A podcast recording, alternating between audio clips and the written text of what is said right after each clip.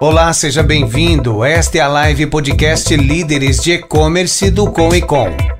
Este canal multiplataforma traz temas relevantes do comércio eletrônico e entrevistas com executivos e empreendedores deste mercado. Oi, pessoal, tudo bem? Começando nosso 15 episódio aí da nossa live podcast Líderes de E-Commerce do Com e Com, Comitê de Líderes de E-Commerce. É, meu nome é Fernando Manzano, eu sou fundador do Com e apresentador aqui da, do nosso programa aqui semanal com vocês. Espero que estejam gostando também. Tudo bem, Rafael? Tudo certo, graças a Deus. Olá, eu sou Rafael Bastos, apresentador da live podcast Líderes de E-Commerce.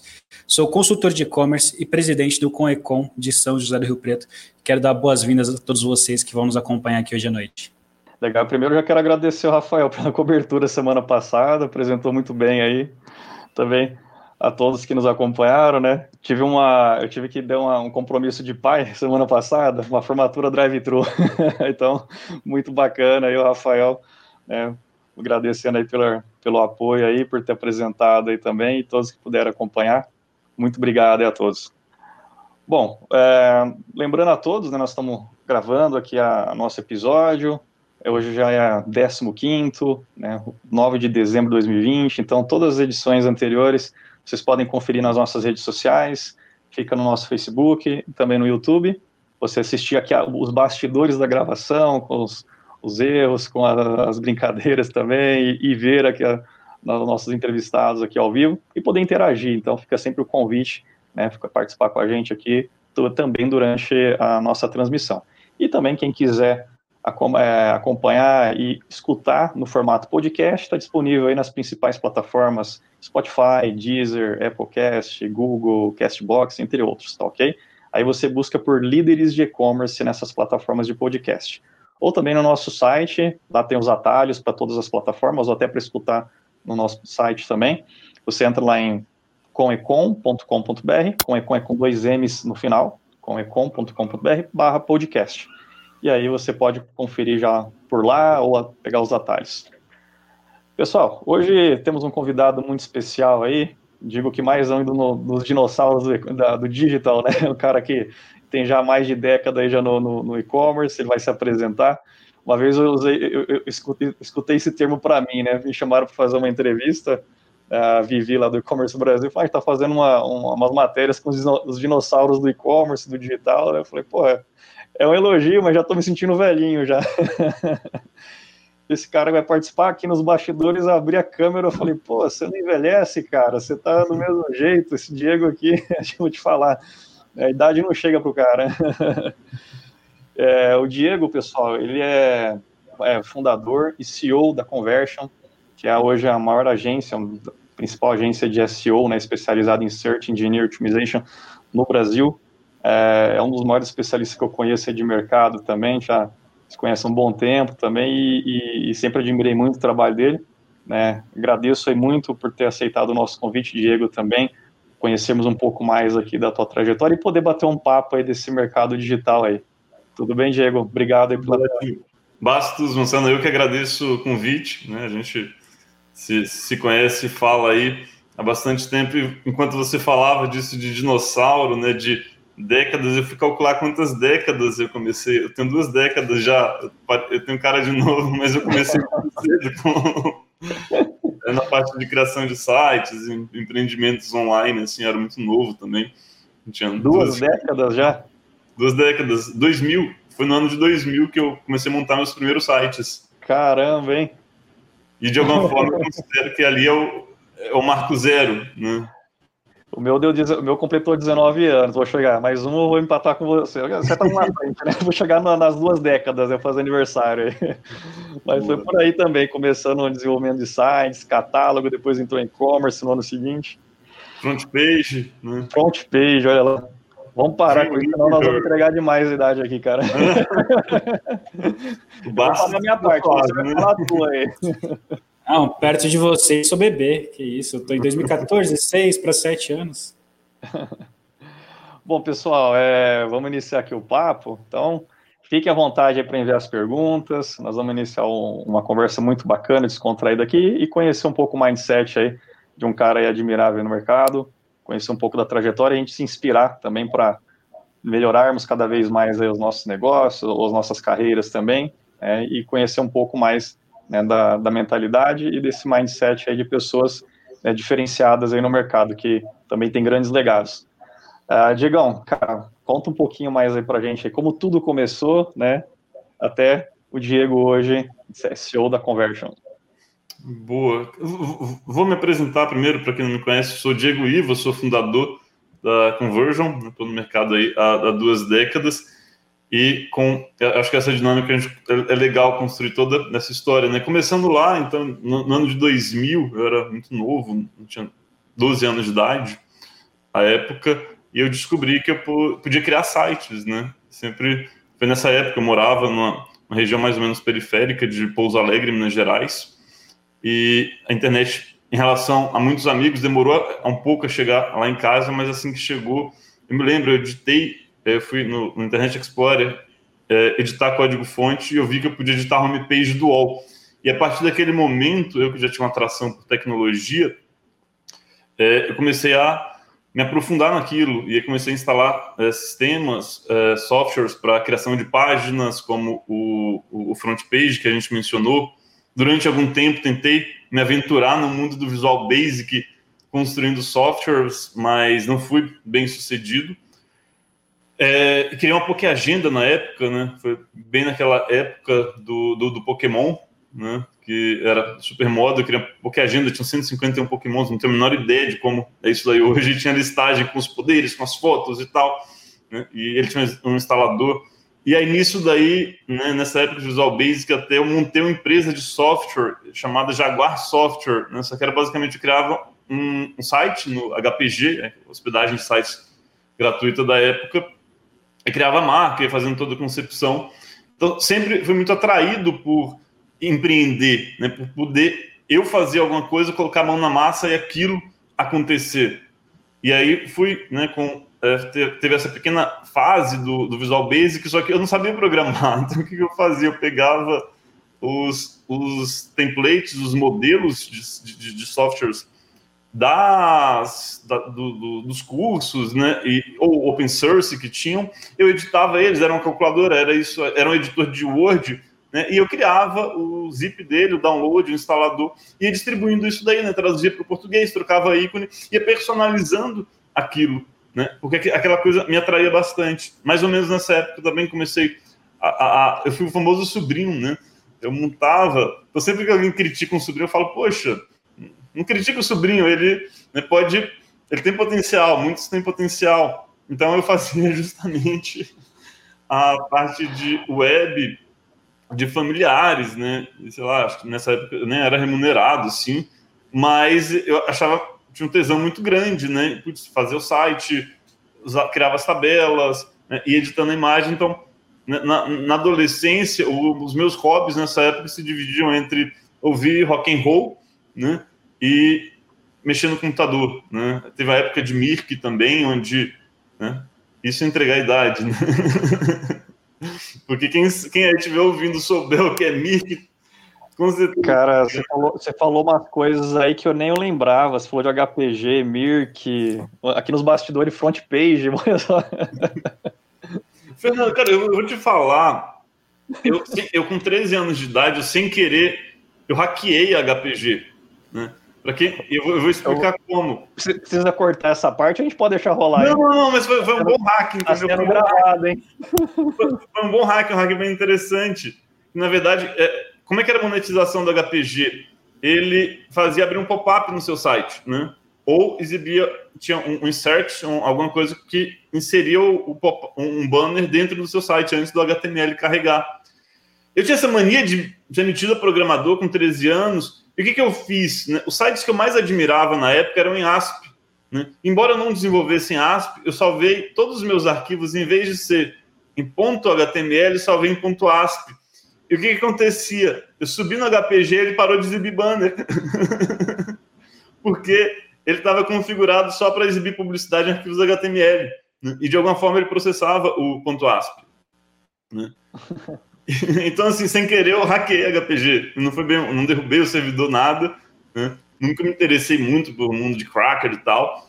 É, mas fiz aí, então, usei HPG durante bastante tempo. É, e fazendo sites pessoais, etc. E o meu primeiro projeto é, remunerado, eu tinha 15 anos de idade. É, eu, nessa época, estava muito interessado em aprender PHP, né? E estava estudando e tal, e consegui vender um projeto para um provedor local em Pouso Alegre, Minas Gerais, a cidade onde eu morava, e né, foi muito curioso isso daí, né, que eu falei pro, pro cara, que era o dono da empresa, eu falei, olha, a partir do momento em que eu terminar de ler esse livro, eu vou ser capaz de criar um grande portal para vocês no nível do UOL, né? Eu vou conseguir ter um sistema de bate-papo, um portal de buscas, um portal de downloads, um canal de games, etc falou assim, cara, o que, esse moleque de 15 anos está me falando? Mas eu acho, que, eu acho que ele achou muito interessante isso daí. Né? E eu sempre fui aquele vendedor que eu, eu vendo aquilo que, pelo, pelo que eu tenho tesão. Né? E, e falei para ele abertamente: estou terminando de ler esse livro em PHP, quando eu terminar, eu vou ser capaz de entregar isso daí, porque o livro me ensinava isso. Né? Eu devia ter 14, 14, 15 anos. E aí eu fechei um contrato com ele, é, Para minha surpresa, era um portal de acho que 10 sites e 200 reais cada site, 2 mil reais. Né? 20 anos atrás, isso, 18 anos atrás, valores atuais dá uns bons 8 mil reais para quem tem 15 anos de idade. Aí eu fechei o contrato, eu voltei super empolgado para casa, bem, vou, vou, ler esse livro, né? vou terminar de ler. E ali caiu a ficha em mim que eu não nasci para ser programador. Eu não nasci para ser programador. Mas eu tinha um grande desafio que era entregar aquele projeto que eu vendi. Né? Eu não podia não cumprir com a minha palavra. Eu não podia simplesmente, sei lá, poderia chegar a devolver o dinheiro. Né? É, eu, na verdade, não tinha recebido nada ainda. Eu poderia falar, olha, não vou conseguir tal. Mas acho que eu sou um pouco cabeça dura, assim, né, para algumas coisas. Eu falo, não, eu vou entregar isso daqui, vou conseguir fazer. E eu comecei a estudar como eu poderia fazer isso daí, né? Comecei a estudar, estudar, estudar. Eu descobri, né, é, o incrível mundo dos scripts open source em PHP. Então, por exemplo, hoje em dia gente, todo mundo conhece o WordPress, o WordPress já está em grandes sites, né, mas a época, eu acho, não sei se o WordPress já havia sido lançado, talvez não, mas existia o percussor do WordPress, que acho que era Café Press, alguma coisa assim, cujo código-fonte se tornou WordPress depois. Né? E de, com esse e outros sistemas, né, eu comecei a personalizar esses sistemas, porque eu tinha a competência de né, mexer em código-fonte, no HTML, né, é, criar a, a, parte visual, etc. Então, eu, sei lá, tinha um, um, script que ele era um portal de downloads, né, que funcionava mais ou menos como o saudoso é, Super Downloads, né? Que depois veio. scripts, né? Você baixava uns scripts de um monte de coisa, né? De, sei lá, moral de recado, de chat, de, de não sei o quê, tinha de tudo, né? De tudo, né? E configurava no servidor deles, né? E, e ia personalizando para tudo ter uma unidade, né? Então todos eles tinham aquela barrinha, como tinha do UOL, acho que o UOL tem até hoje, né? E ia, ia personalizando isso aí para criar uma unidade.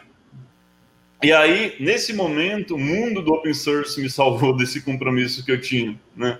Chegou ao final do ano, eu consegui entregar o projeto, né? recebi o dinheiro, e na época, para minha família, foi muito importante isso aí, porque foi até com esse dinheiro que a minha família precisou fazer uma mudança de cidade. A gente, naquele momento, saiu de Pouso Alegre e foi morar em São Lourenço, que é uma cidade também ali no sul de Minas. Então, ali, né, aos 15 anos, teve o meu primeiro projeto profissional. E muitas das coisas que eu faço até hoje né, é, tem, tem, um, tem, uma base muito forte ali, né, do open source, né, de conseguir, de alguma forma, hackear no bom sentido, né, de otimizar as coisas, porque o SEO é basicamente isso. O SEO é a gente encontrar potencial e conseguir é, destravar esse potencial, conseguir levar os sites para o seu próximo patamar com os recursos que tem disponíveis. Né? Às vezes no mercado você vê, sei lá, muitas pessoas falando, ah, tal plataforma não é boa, tal plataforma não permite isso daí, mas sempre o que eu acreditei é, cara, a realidade é essa, você tem essas condições. Que que, qual que é o melhor que a gente pode fazer aqui? Né? Obviamente tem plataformas melhores ou piores do que outras, mas a, a, plataforma da SEO tem que ser vista do ponto de vista do business e não do ponto de vista do SEO, de uma das disciplinas. Né? Tem muito mais coisa para isso daí. E aí, né, vendi esse projeto nos, no, no, próximo ano, acho que foi uma época que eu me dediquei muito a. Enfim, eu mudei de cidade, estudava naquelas, né? Porque eu nunca, confesso que eu nunca fui um bom aluno, né, mas também quase sempre passei de ano. Às vezes pegava aquela recuperação no final do ano, mas né, sempre passava. E eu deixava de estudar não para ficar jogando videogame, né, mas para mexer no computador, montar algum projeto que me energizava bastante. Teve uma época que eu me dediquei muito a montar scripts de Mirk, né? Mais uma vez, o que, que eu fazia? Eu não tinha o dom da programação, então eu baixava, é, como é que chamava? Eu chamava de script também, é de 11, eu não, não me lembro ao certo, e personalizava. Na época tinha o T7DS, que era esse. Para quem não sabe, o script de Mirk, o Mirk era, na época, um, uma plataforma de bate-papo. Né? Ele é, foi anterior ao ICQ e ele perdurou durante algum bom tempo mais entre o pessoal mais nerd, mais geek. Né? E esse software, que era o Mirk, ele permitia que você personalizasse ele. Né? Então, você é como se você tivesse um. Lá, o equivalente de hoje seria um WhatsApp, só que você podia né, mexer tudo no WhatsApp, o pessoal fazia sistema de transmissão de arquivos, né? Era um, era um negócio bem interessante. E o script mais famoso da época era o T7DS, que era The Seven Deadly Sons. Não sei se vocês chegaram a conhecer. E quando você abria ele, ele, ele tocava um trecho de uma música, né? É, de, de rock. E aí eu falei, poxa, eu fiquei, peguei os discos de rock que eu tinha, né? Fiquei escutando qual seria um bom trecho para abertura. Eu nem sei quem que é hoje, né? Cara, é era é, It's hot blooded, hot blooded. Vou falar assim, isso não é da minha época, não, não quero parecer velho aqui. e então, é, eu, eu, montei esse script, tinha um ícone de um fogo, hot blooded e tal, né? E aí no próximo ano eu comecei a estudar. Minha mãe, minha tia, elas tinham sites que eu tinha criado e cada uma pagava, por exemplo, 30 reais por mês para 50 reais, 30 reais por mês para local web, né? E eu falei, é, eu descobri o sistema de revenda de hospedagem, né? Então eu pagava 39,90 por mês e aí com isso daí eu tinha à minha disposição, eu podia hospedar praticamente sites ilimitados, porque eu podia hospedar, sei lá, uns 20 sites por esse valor. E eu comecei a minha primeira empresa ali com um lucro, né? lucro de 20 reais por mês, porque eu faturava 60 reais é, de cada um dos dois sites que eu hospedava e tinha 40 reais de despesas, né? Aquela contabilidade excelente, né? E nessa época, eu dividi a minha vida entre essa empresa e outros sites que eu ia criando por diversão. É, era o ano do vestibular, mas eu me dedicava muito mais às outras coisas e também a escrever sonetos, né? E escrever poemas e tal, porque eu queria ser poeta, né? É, eu queria, acima de tudo, ser poeta. Então, sei lá, tinha um, um, um lado é, criativo. E durante eu abri essa empresa de, hospeda, é, de hospedagem de sites né, e fui tocando no terceiro ano do colégio, junto com o vestibular, junto com os poemas que eu escrevi. Os poemas eram péssimos, né? não, não, não merecem nem ser lidos. E por conta desse interesse, o que aconteceu? Eu entrei na faculdade de letras, né? Porque era a única que me interessava. A minha empresa de hospedagem, né? Eu descobri que dava muito trabalho e que era muito difícil conseguir clientes. Aí eu transformei essa empresa numa empresa de revenda de hospedagem também, né? Para que outras pessoas contratassem a minha plataforma e, e, e consequentemente, abrissem empresas de hospedagem de sites delas. E, e assim, aos 17 anos a empresa faturava, sei lá, 200 reais, 150 reais por mês. Né? E era uma grana excelente, né? Né? Para quem morava no, no, no, interior de Minas Gerais. Mas eu nunca fui muito ligado em grana, né? Eu sempre, coisa sempre que mais me atraiu, mais do que o dinheiro em si, são, é o projeto, né? O que é aquilo que dá tesão? O meu tesão, a coisa que eu queria me desafiar era ser poeta. Entrei na faculdade de letras e fui estudar literatura. Eu falei, olha, vou largar tudo, já passei muito tempo trabalhando aqui, né? é, e fui me dedicar totalmente a literatura. Aí eu passei ainda, na faculdade. Ainda bem que a internet te convenceu o contrário, hein, rapaz? Já pensou? Você falou que não era bom poeta também? Não, só que eu descobri isso um pouco depois, né? É, boa, a tua história eu passei muita coisa que você passou também. Eu tô, você tá falando, eu tô voltando uma fita aqui. Eu falei, caramba, cara, quanta coisa. Você tentou ser poeta também, Fernando? Não, isso, isso eu ia morrer de fome, com certeza. e aí, fui cursar letras na Universidade Federal de Ouro Preto. Depois eu vir para São Paulo, peguei aquela grana do site que eu vendi, paguei o cursinho, né? Porque nesse momento a minha família falou: você já está na faculdade federal, ninguém vai sustentar uma maluquice dessa. Eu falei, tá bom, quero fazer essa maluquice. Eu peguei aquele dinheiro, aluguei uma pensão, paguei um cursinho passei na USP, né? Eu fui cursar letras na Universidade de São Paulo. E aí teve, eu tive ali muitos meus altos e baixos, né? Foi aquela fase eu, queria estudar letras, aí depois ali eu fiquei meio perdido, né, ali nos, sei lá, 19, 20 anos, e aí é, chegou uma época, eu, começou a ter uma pressão de que eu me sustentasse, de que eu trabalhasse, né, normal, natural, e ali eu, eu, eu lembro que eu tinha trancado a faculdade e comecei é, é, é, a fazer um cursinho de novo, porque eu tinha decidido largar letras e falar, vou fazer cursinho, vou tentar direito, por exemplo, né, mas também não tinha a disciplina ali de estudar, porque eu nunca consegui estudar aqueles assuntos que não me interessavam, né? Sempre fui muito, muito sincero com os meus interesses. Eu larguei o cursinho e falei, poxa, eu tenho que fazer alguma coisa. É, aí eu saía do cursinho ainda, não tinha largado ainda, e comecei a estudar né, as técnicas de marketing digital, como ganhar dinheiro pela internet. E ali eu cheguei no SEO, né, porque eu entendi que com SEO eu seria capaz de gerar tráfego para os sites né, e com competências que eu tinha. Então, todas. Acho que. E, e, também a habilidade de escrever, né, porque o SEO passa muito por conteúdo. Então, ali, a gente está mais ou menos em 2008. Né, eu tive é, é, um momento onde parecia que tudo fez, em alguma medida, fez sentido, né, tudo se conectou.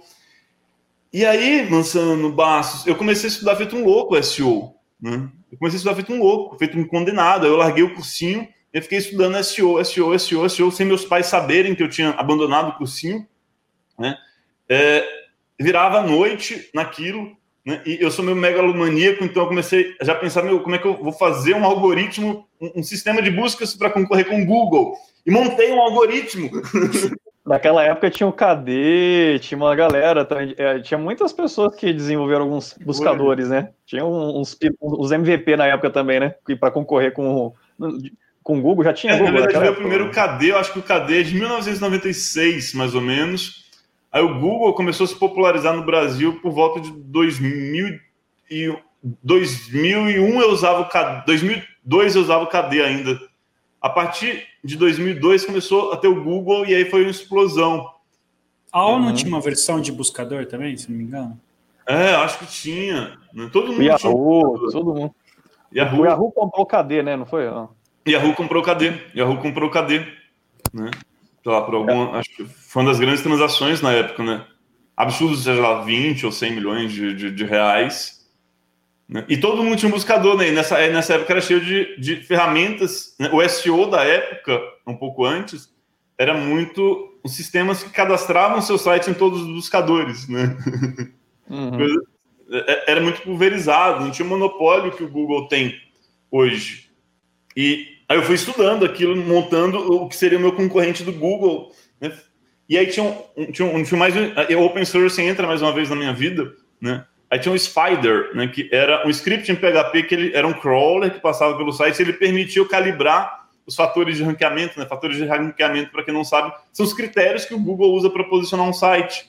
Né? E eu montei toda a esquemática do, do SEO, do, do SEO não, dos meus fatores de ranqueamento ali. Né? E aí eu cheguei à triste conclusão de que custaria muito dinheiro concorrer com o Google. e que eu não teria meios para. Mais, mais, uma, mais uma sabedoria. A primeira foi quando você não foi virar poeta, a segunda você não quis concorrer com o Google. Você acertou duas vezes. Eu quis. Mas ah, eu concorro com o Google até hoje. Veio uma inspiração. Mas o pior é que eu concorro com o Google até hoje, né? Porque se depender do Google, ele só entrega clique patrocinado, né? É então, verdade. Eu estou ali, né, em alguma medida, concorrendo com o modelo de negócio do Google. Né? E ali eu falei, olha, não dá para fazer isso daí, né? E eu comecei, a montar alguns sites, comecei a gerar muito tráfego para alguns sites. É, trabalhei em um, um, lugar onde eu ajudei uma empresa a abrir, um, era uma consultoria de tecnologia, ele quis abrir uma agência, né? E eu tinha um conhecimento de SEO, essa pessoa também tinha interesse em SEO. Aí depois ele resolveu que eu abrisse uma empresa de hospedagem de sites para ele. E aí tem mais um, um, hack da história. Eu não sei porque eu estou falando hack hoje, não tem o que eu costumo usar. O que, que acontecia? A gente está agora em 2009, 2008. É, vocês vão se lembrar que lá atrás, quando você contratava um plano de hospedagem, por exemplo, na local web, ele vendia, por exemplo, um espaço em disco de 500 megabytes, né, que não dava para muita coisa, e uma transferência de banda, que é como se fosse a quantidade de arquivos de megabytes que você pode transferir no seu site, sei lá, de 1 gigabyte. E como eu tinha os meus projetos pessoais, eu sabia que lá fora, com Bluehost, DreamHost, eles tinham hospedagens ilimitadas que não tinham chegado no Brasil ainda. Né? E eu falei, mas como é que isso é possível? Aí eu li o contrato deles e eles especificavam, olha, é ilimitada, mas se o seu site consumir tanto de CPU, ele é limitado em espaço de disco e banda, mas se ele consumir tanto de CPU, a gente derruba o seu site. Na prática, ele podia derrubar qualquer site que era muito grande, mas a oferta de hospedagem limitada era muito boa de marketing. Né? Para a maioria das empresas, era, pessoas era útil porque dava tranquilidade. Aí eu falei para na época, meu chefe, olha, vamos implementar isso daqui. Ele falou, isso é louco, né? Não existe, espaço, não existe HD limitado em servidores. Eu expliquei para ele e a gente implementou. Né? E é, começou a vender muito. e com essa abordagem de venda, a gente começou a atrair muito cliente.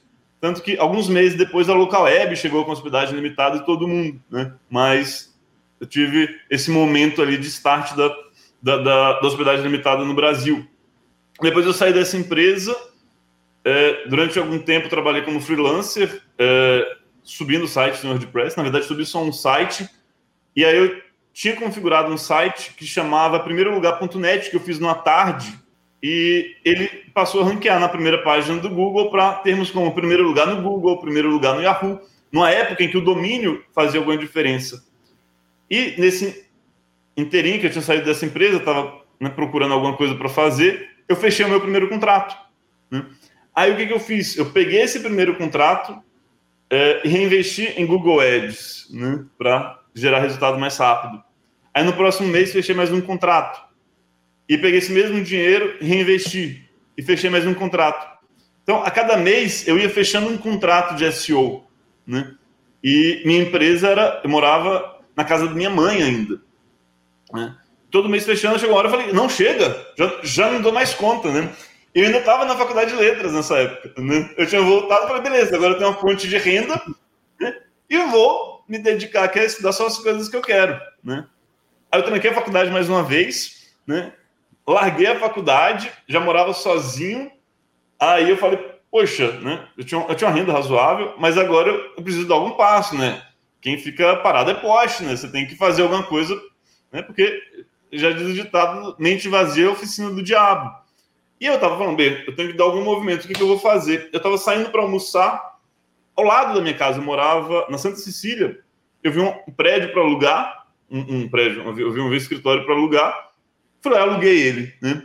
Sem fiador, sem nada. Aí a, a dona do imóvel, muito assim, curiosa, tá, mas você, você é muito novinho para alugar, né? Você realmente pode pagar sim, né? Eu tenho clientes como Google, por exemplo, né? Porque eu faturava nota contra o Google, porque é, eu tinha sites com AdSense na época, né?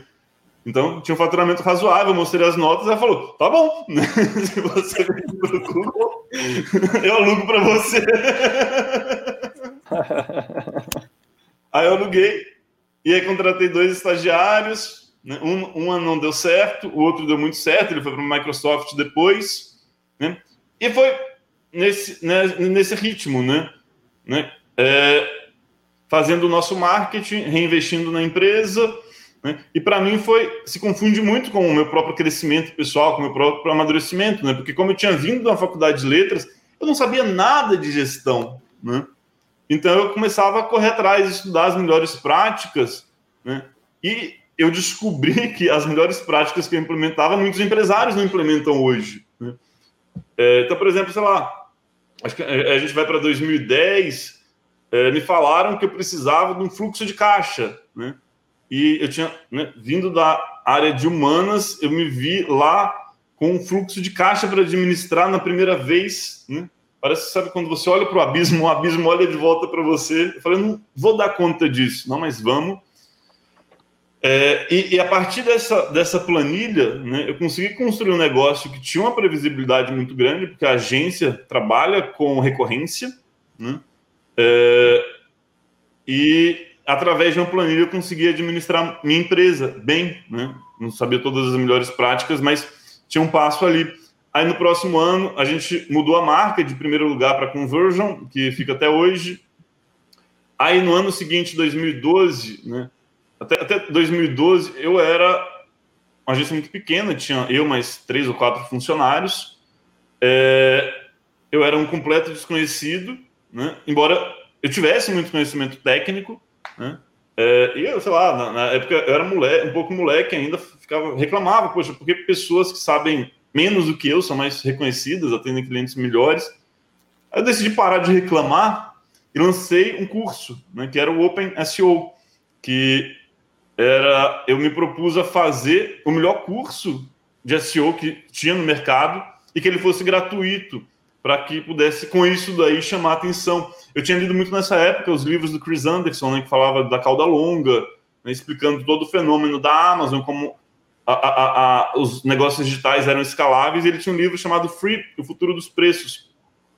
Ele falava que você vai ter muitas coisas grátis, né, e essas coisas grátis vão atrair as pessoas, elas têm que ser boas, né? Então, ali quando não se falava ainda praticamente de inbound marketing, né, foi uma super estratégia de inbound marketing, de PR, porque esse curso, ele se espalhou, né? Até hoje, 8 mil pessoas concluíram esse curso. e é talvez o mais popular, o mais né, é, popular curso de SEO no Brasil. E aí isso daí deu para gente uma projeção. Inclusive foi assim que eu conheci, né, Diego? Foi, foi através do PSO Exatamente. Né? E todo mundo me conhecia assim. Eu, eu vou contar uma história, né, que acho que poucas pessoas conhecem essa história. Né? Eu tinha marcado uma reunião com o meu time na época, né? É, eu mais três ou quatro pessoas, explicando o projeto que seria lançado, né? E a gente tinha que arranjar um nome, né? E eu falei, olha, vai ser um curso de SEO, ele vai ser é, grátis, né? Alguém falou free SEO, não, não, não pode ser free, porque isso não tem percepção de valor. Eu contei um pouco daquela história do mundo do open source que eu contei para vocês agora. Pessoal, eu quero um curso que seja aberto, né, que as pessoas participem, que seja uma comunidade, que as pessoas que tenham um fórum, que as pessoas interajam. É um curso feito para as pessoas, um curso aberto, um curso livre. É, aí o, o Túlio, que trabalhou muito tempo comigo, na época ele era estagiário, aí ele falou: Open SEO. Eu falei, é isso. Vai ser esse o nome do curso OpenSEO. e se conectou com tudo isso que eu falei para vocês do, da história dos open sources, né? E foi, foi por causa disso, né? E aí, para mim, naquele momento, né, cara, eu não fiz faculdade, eu não fiz nada, né? Eu simplesmente fui consumindo as coisas pela internet. E a internet é isso, né? E ali tinha meu objetivo, obviamente, comercial, de marketing, tinha um objetivo de posicionamento, mas também tinha um objetivo para mim que era muito importante, que era que eu conseguisse retribuir né, para a internet tudo que eu aprendi através da internet. Então, eu me coloquei por inteiro naquele curso. Né? Eu sou esse tipo de pessoa que eu foco, entendeu? Eu passei dois meses da minha vida né, é, é, vendendo na agência, é, atendendo cliente é, preparando slides, porque eu gravava no domingo, né? E era uma, uma estrutura super precária, né? A gente não faturava nada na, na, naquela época, era uma coisa muito caseira. Eu lembro que numa das aulas eu gravava aos domingos, né? E depois do almoço, eu almoçava tarde. Aí eu tava gravando e era um take só, né? Não, tem, não tinha editor de vídeo, não tinha nada. E eu gravava no escritório e final de mais ou menos setembro ali, acho que era um ano que estava muito bom para o Corinthians e tal.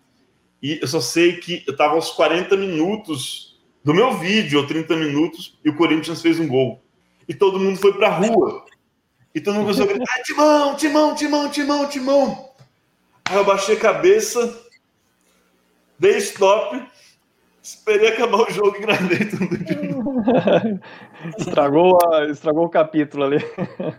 Ué, mas eu queria essas, essas histórias, que no fundo é isso que, que conta. E aí depois eu passava a madrugada de domingo para segunda fazendo upload. Os vídeos tinham 600 megabytes. Na época, acho que a internet tinha 5, 10 megabytes. Né? Hoje, qualquer celular é mais rápido do que a gente tinha ali na época.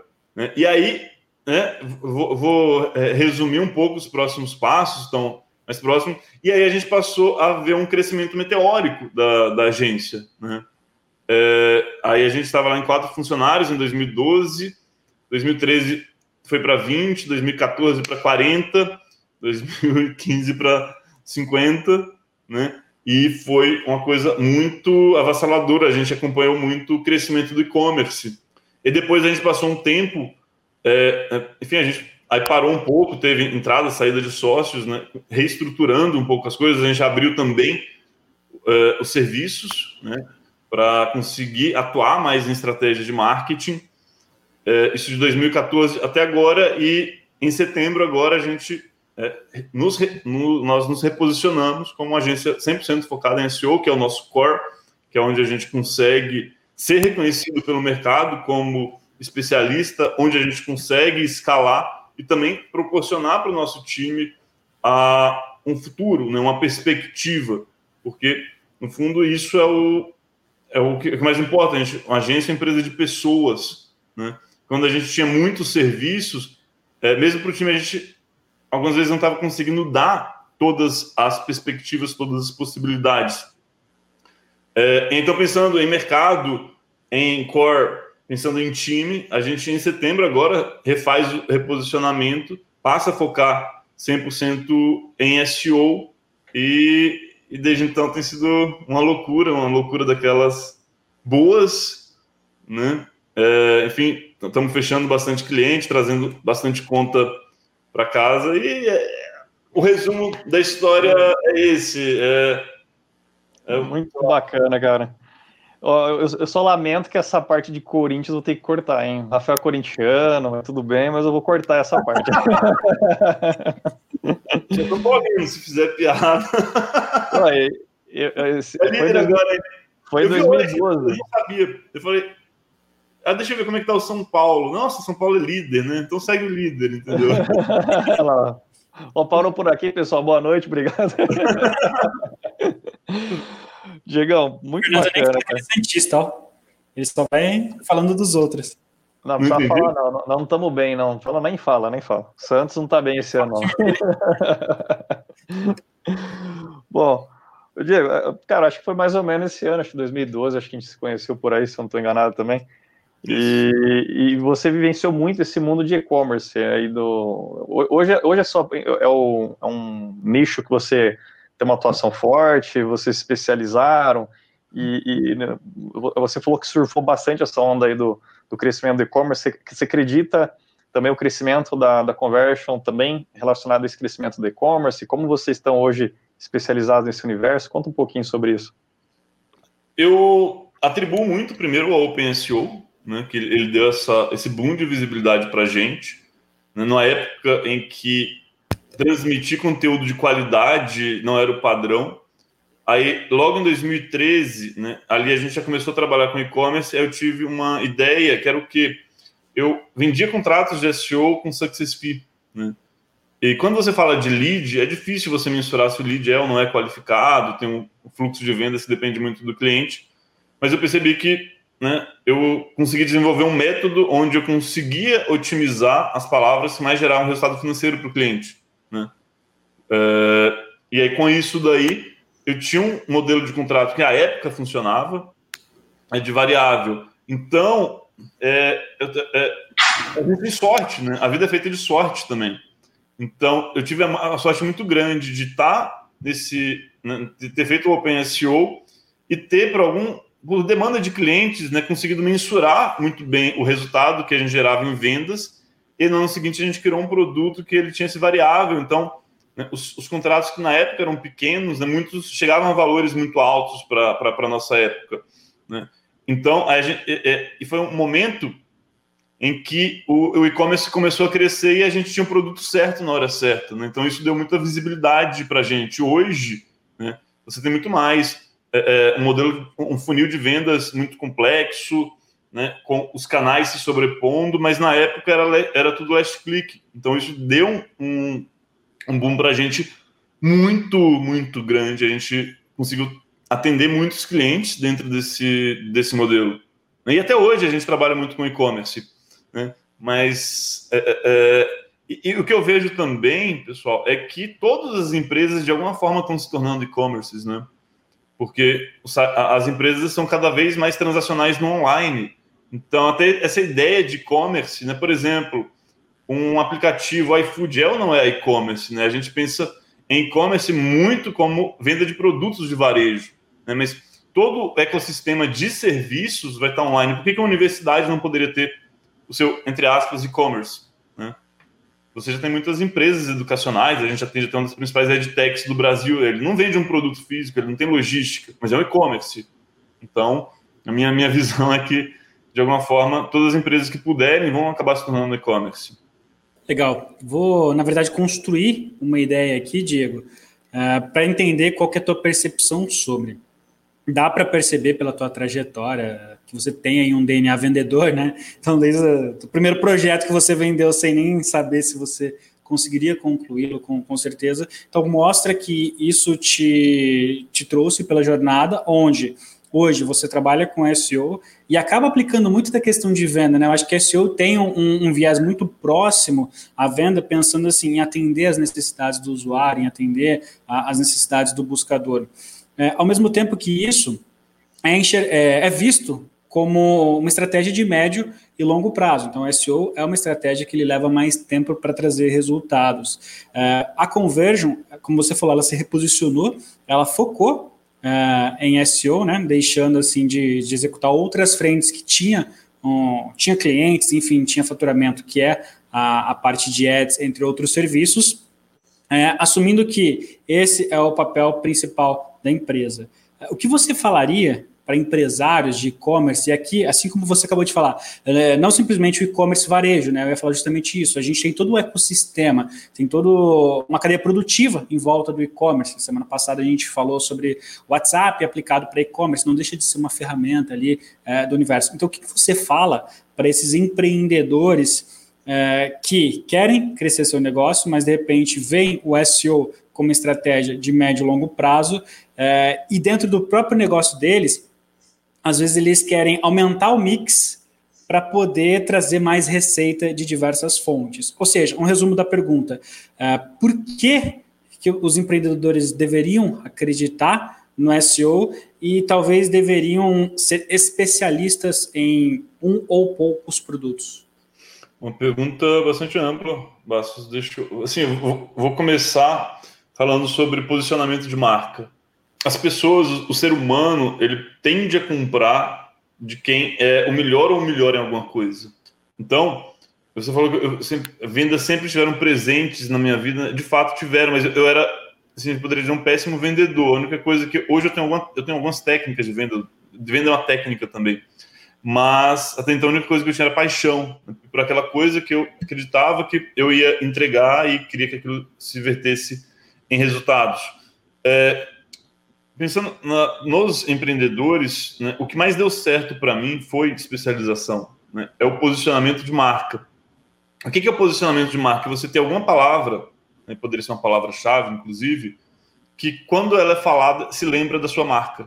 Né? Então, por exemplo, se eu falar refrigerante, automaticamente na cabeça de todo mundo vem ideia de Coca-Cola. Pela nossa idade, se eu falar impressora, provavelmente veio HP, né, automaticamente.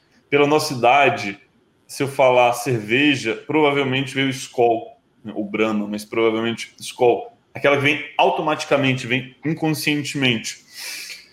O posicionamento de marca é a chave de todas as coisas e é a chave da estratégia de comunicação de uma marca. Mesmo o e-commerce, ele tem que ter comunicação, ele não pode ser só é, varejista, porque senão o cliente vai te procurar pelo preço e esse cliente que te procura pelo preço vai posteriormente ir para um outro que entrega um preço melhor.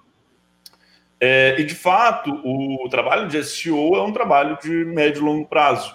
Você não vai colher frutos no primeiro momento. Então, o que eu, minha recomendação sempre para os empresários né, é que eles desenvolvam conhecimentos de SEO, né, porque SEO tem muitos níveis de capacidade, então eu acho que é importante ele poder olhar, poder conseguir implementar algumas coisas, né, e, mas que invista principalmente em ads, né, porque o ads ele vai, dar, vai ter um retorno sobre o investimento mais rápido, né, e ele conseguir escalar. O problema é que chega a um ponto em que você não consegue escalar com rentabilidade sem SEO. E para ter essa escala e conseguir alcançar rentabilidade, você vai precisar fazer esse aporte em SEO. Né? É como, por exemplo, ah, fazendo uma comparação, que montar uma loja física no shopping não vai investir em arquitetura, né? Você não vai investir na experiência do usuário dentro da sua loja. Né? Muito engraçado isso, né? É, grandes empresas tranquilamente investem na, na, arquitetura da sua loja, na experiência, etc. Mas no digital não. Né? E muitas vezes até pequenos empreendedores fazem isso daí. E eu acho que tudo tem que, tem que ser feito com planejamento e com consciência, entendeu?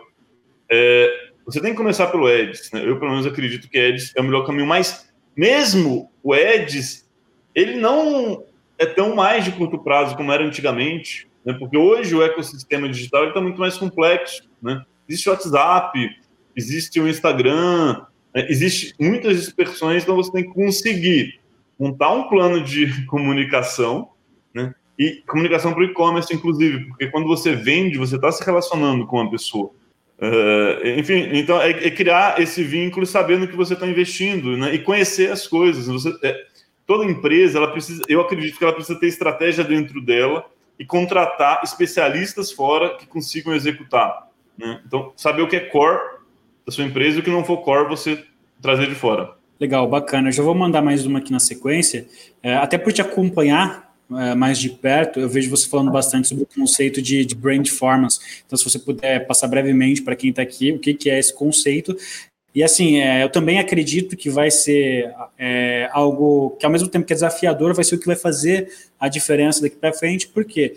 Que a parte de ads é importante, mas cada vez mais pessoas estão ingressando no ads, cada vez mais pessoas estão concorrendo por ali e se tornam mais caro uh, a questão de investimento. Ontem eu estava ouvindo um podcast do, do presidente da Amaro, do presidente, não, desculpa, do CEO da Amaro, e ele falava é, dentro do, do, mix de canais, eu tenho Facebook, eu tenho Google e eu tenho guide shops espalhados em shops em outros lugares. Por quê? Porque hoje, a, alugar um espaço em um shopping center como Cidade de São Paulo, por exemplo, para ele tem a mesma expressividade de custo que investir em Google e que investir em Facebook. Isso para o negócio dele, né? Então, assim, eu acho que é uma tendência com, com a entrada de muitas empresas no, no Ads, é, e aí as empresas vão precisar começar a se posicionar é, não com o branding que a gente falava antigamente, né, mas com esse conceito de, de brand performance. O que, que você poderia compartilhar com a gente sobre isso?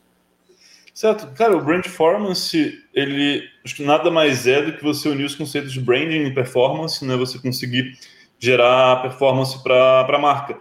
E eu tenho, eu, tenho, eu tenho pensado muito e visto muitas coisas sobre o conceito de share of search, né?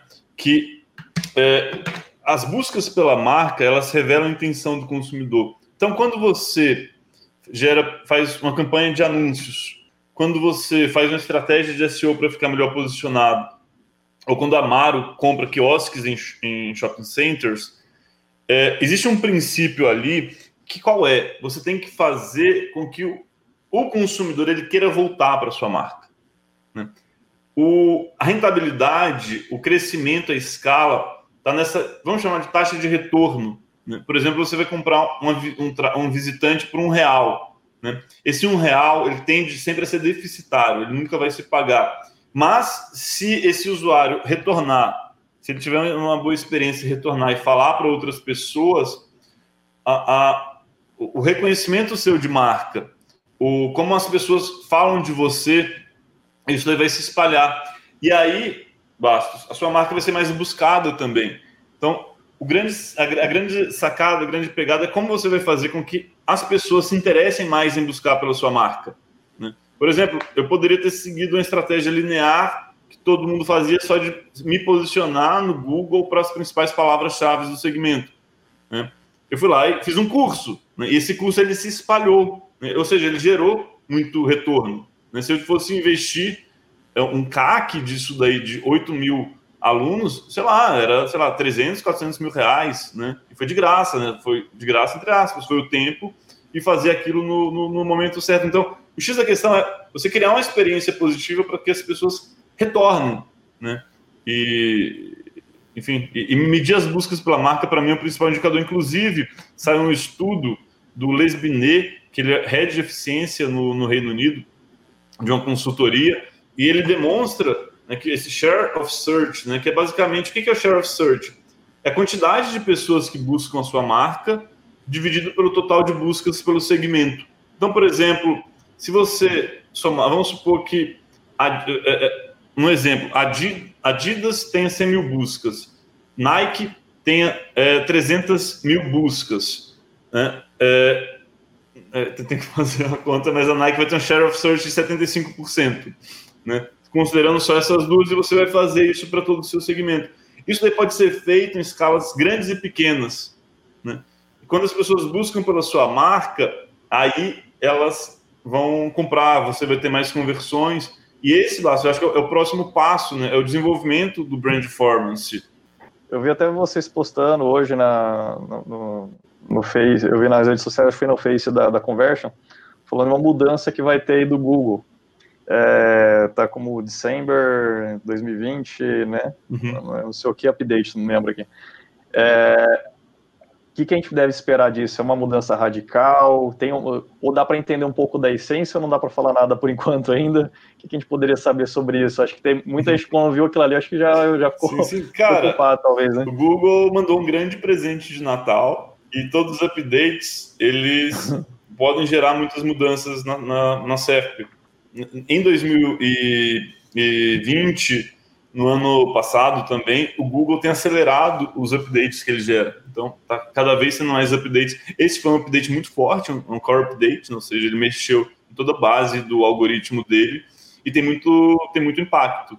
É, de alguma forma, o Google tem, tem rebaixado alguns sites transacionais, pelo menos nesse update, e preferido mais conteúdo. Então, a linha mais ou menos é essa. Então, e-commerce, etc., podem ter algum impacto disso daí. Quem estiver investindo em conteúdo ali pode ficar mais tranquilo ali. Depende do conteúdo, né? Um conteúdo que proporcione uma boa experiência para o usuário, sim. E quando é híbrido, no, no mesmo domínio, eu tenho o domínio principal voltado para e-commerce, mas eu tenho um barra blog que foca em conteúdo. Mesmo assim, você acha que ele é, é penalizado? Não, vai, vai estar mais pela URL. É que não vai ser penalizado, entendeu? É que o Google tem esse movimento né, de querer entregar cada vez mais conteúdo, cada vez mais informação, e aí vai, dep vai, vai depender muito de cada caso, entendeu? Mas assim, também é um pouco cedo, né? Porque é, acho que ele rodou foi na sexta-feira aqui no Brasil, na última sexta-feira. E tem uma grande mudança e a gente tem que ir trabalhando, mas o que a gente vê né, de impacto é mais né, quando você tem conteúdos que ou poderiam ter é, páginas informacionais, são páginas de conteúdo, ou páginas transacionais, a gente vê um movimento superior em páginas informacionais. Show, bacana. Diego, agora nós vamos para uma parte aqui que a gente faz uma, uma sabatina aqui com o convidado, né? Algumas perguntinhas. Diego, a, a, gente sempre pergunta sobre pessoas que te inspiraram né, nessa trajetória profissional e também se você tem algum mentor né, que você busca aconselhamentos ali com uma com alguma frequência, ou pelo menos foi marcante algum momento ali na, na tua trajetória, se você pode revelar essas pessoas também?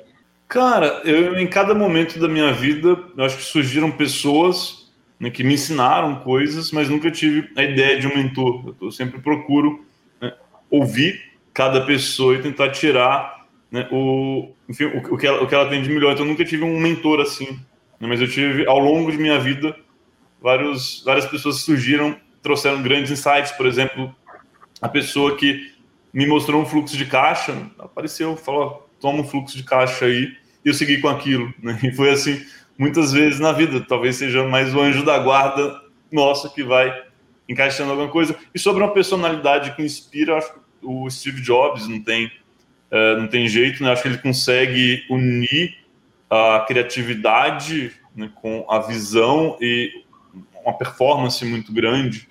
Então, assim, tudo que você. E to, tudo que ele construiu em termos de cultura de empresa, né?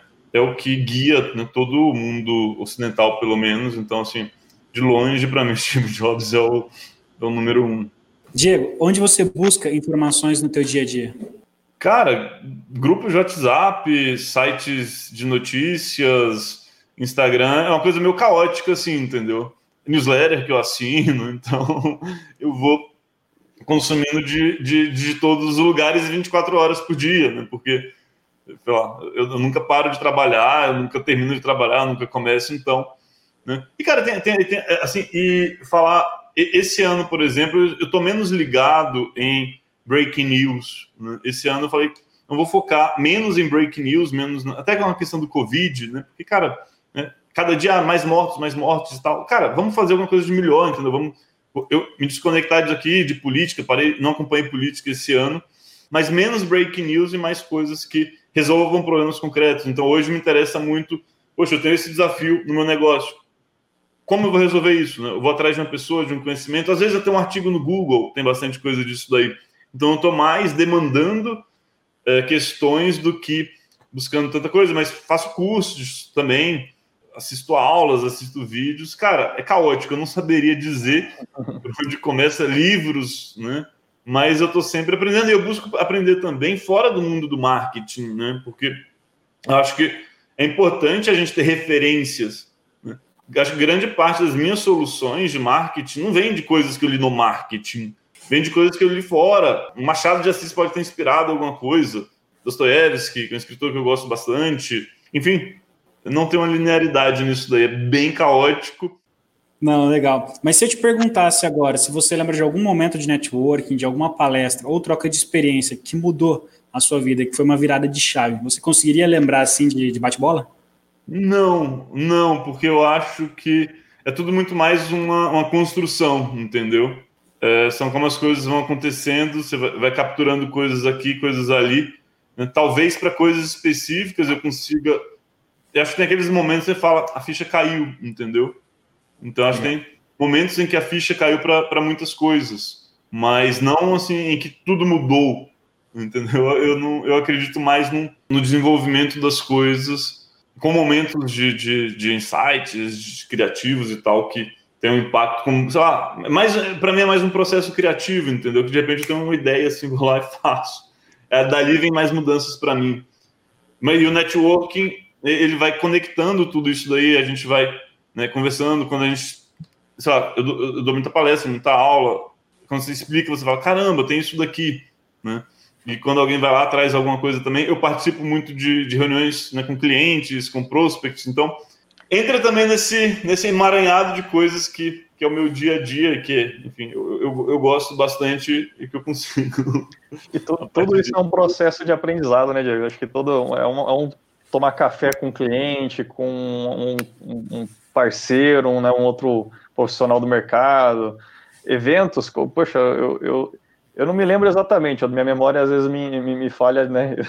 Mas eu acredito que a gente se conheceu em, em evento, né? Ou foi Commerce Brasil, foi na APAD, na época da é, APAD. A, a, a, Commerce Brasil, APAD. Que, que né, um era networking também, né? A PAD ali era um, também um conceito de uma, de uma associação e tinha os encontros ali. É, e o e-commerce Brasil, né, direto, a gente ali, então, é, acho que esse processo de network, né, de, de troca de experiência, de também é, ouvir ali uma pessoa compartilhando a experiência dela ali num, num, evento, né, isso aí eu acho que é sempre muito importante, né, com certeza isso vai construindo o nosso, o nosso mindset aí. É, cara, o que, que faltaria para você, o que, que você acha que falta para você ter aquela, você falta você fazer para ter aquela plena realização profissional, assim? Algum projeto, aquela aquele sonho que você tem ali, quando eu fizer isso aqui, né, não estou dizendo que é o último, mas é aquele que você se considera ali plenamente realizado. Perguntas difíceis, eu acho que nunca vou ter isso daí, eu me imagino trabalhando até o último dia de minha vida, se Deus me permitir, mas acho que eu tenho um próximo, próximo grande desafio, né? acho que o próximo é o grande desafio, então, o próximo grande desafio para mim, até com essa especialização em SEO, é conseguir desenvolver o mercado, é, é, participar do desenvolvimento do mercado de SEO, da comunidade de SEO no Brasil. Eu acho que ela tem alguns passos importantes para dar. É, e e, e, ao mesmo tempo participar da construção do novo SEO, né? porque o SEO está mudando bastante. Eu acho que no Brasil a gente tem grandes profissionais de SEO né? e profissionais criativos de conteúdo como um todo, não só no Converge, no Brasil como um todo. Eu acho que a gente conseguir exportar conhecimento de SEO, exportar SEO para fora seria um grande, grande desafio e eu me direciono um pouco para isso daí. Isso é um super projeto, é uma realização bacana, cara. Eu, ó, eu, eu, achei que talvez você ia falar montar um, um Google B ali, beta. e também não ser poeta, hein? Não vem com essa, não. Não, isso eu percebi que. Não ia dar certo. eu, um, uma das coisas que eu prestei vestibular né, na época, além da tecnologia, era a medicina. Ainda bem que a tecnologia me puxou para cá. Não, eu, eu, acho que eu, não me sai muito bem, não, cara. Ia dar problema. Se, eu vejo sangue, se, eu, se eu vejo sangue, eu desmaio, cara. Não dá certo. Bom, vamos para a saideira aí, Rafa, para a gente poder finalizar? Diego, para finalizar, qual que é a dica de ouro que você dá aqui para os nossos seguidores, para quem está nos assistindo na live, quem vai assistir esse conteúdo no YouTube ou vai nos ouvir no podcast? Cara, acho que a, a chave de todas as coisas é, você ter uma marca bem posicionada, né, você ser reconhecido como o melhor em alguma coisa, né, e o maior também. Então, escolha um nicho que seja pequeno o suficiente para você poder ser o melhor e o maior, né, e grande o suficiente para você poder escalar. Né? Você pode ser a, a melhor doceira do seu bairro. Né? Poxa, do caralho isso. Né? Você pode ser o melhor e-commerce de produtos de artesanato do Brasil. Né? Você pode ser o maior e-commerce do mundo, como a Amazon. Então, para mim, né, a coisa que eu acredito muito é na grandeza das coisas, entendeu? Eu não acredito em você fazer uma coisa pequena. Né? Eu acho que mesmo nas coisas pequenas a grandeza, e é isso que tem que procurar. Eu, eu acho que é isso que arrasta as pessoas eu acho que o posicionamento de marca ele traz muito isso daí. Então, como você vai posicionar a sua marca, mas para ser grande. Então, viva com grandeza, entendeu? E grandeza não é só muito dinheiro, não é só ostent... não, é, não é ostentação, né? É também sobre caráter, né? Sobre você fazer a, a coisa certa para seus funcionários, né? Às vezes né, o pessoal, é, é, com muita razão, às vezes reclamam de que, sei lá, a empresa trata mal os funcionários. Cara, seu funcionário é seu tesouro. Né? Então, cara, investe nele, investe em pessoas é, com posicionamento, com direção, com visão. Acho que vai dar certo. Muito bacana. Chegou uma pergunta aqui, eu acho que vou ter a segunda saideira aqui, que eu, que eu acho que é boa pergunta aqui, ó, do Gustavo Macedo, nosso também já foi nosso entrevistado, também membro do Coencon de São Paulo, e acho que é, é bem interessante aqui, ó. Com o crescimento da audiência dos usuários no YouTube e nas redes sociais, até que ponto os blogs realmente performam? Seria o caso de cruzar esses canais? O ponto é, as pessoas ainda estão lendo tanto assim? Cara, o David Ogilvy, é, no livro dele Confissões de um Publicitário, acho que ele estava mais ou menos nos anos 50. David Ogilvy, para quem não conhece, é talvez o maior publicitário de todos os tempos. Na época dele, as pessoas falavam, David, né? Os anúncios dele para jornais né, eram anúncios muito grandes, com 1.700 palavras, né? É, um pouco contrário a tudo que se imaginava. E, e, e os críticos dele falavam, mas David, as pessoas não leem isso. as pessoas leem isso. E essa crítica que tinha lá atrás né, é uma pergunta que se faz hoje recorrentemente. Quando você vai pegar os sites mais bem posicionados no Google, todos eles têm textos muito grandes, né, de mil, duas, três, quatro, cinco, dez mil palavras. E se está lá, ou a inteligência artificial do Google não funciona e, meu, joga fora o Google, ou as pessoas consomem aquele conteúdo.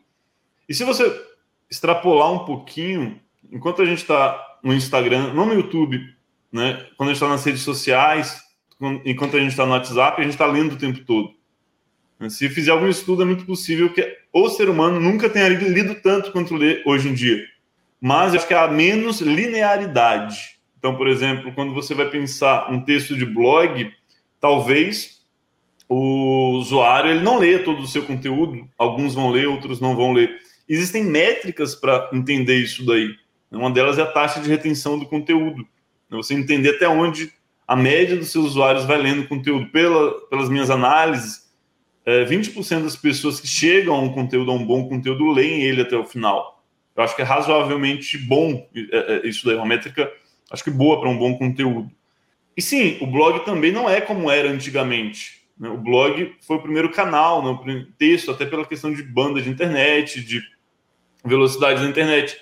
Então, a gente tem muitos outros canais. Então, tem, é, acho que é importante entender, primeiro, aonde está o seu público principal né? e aonde está o seu público comprador.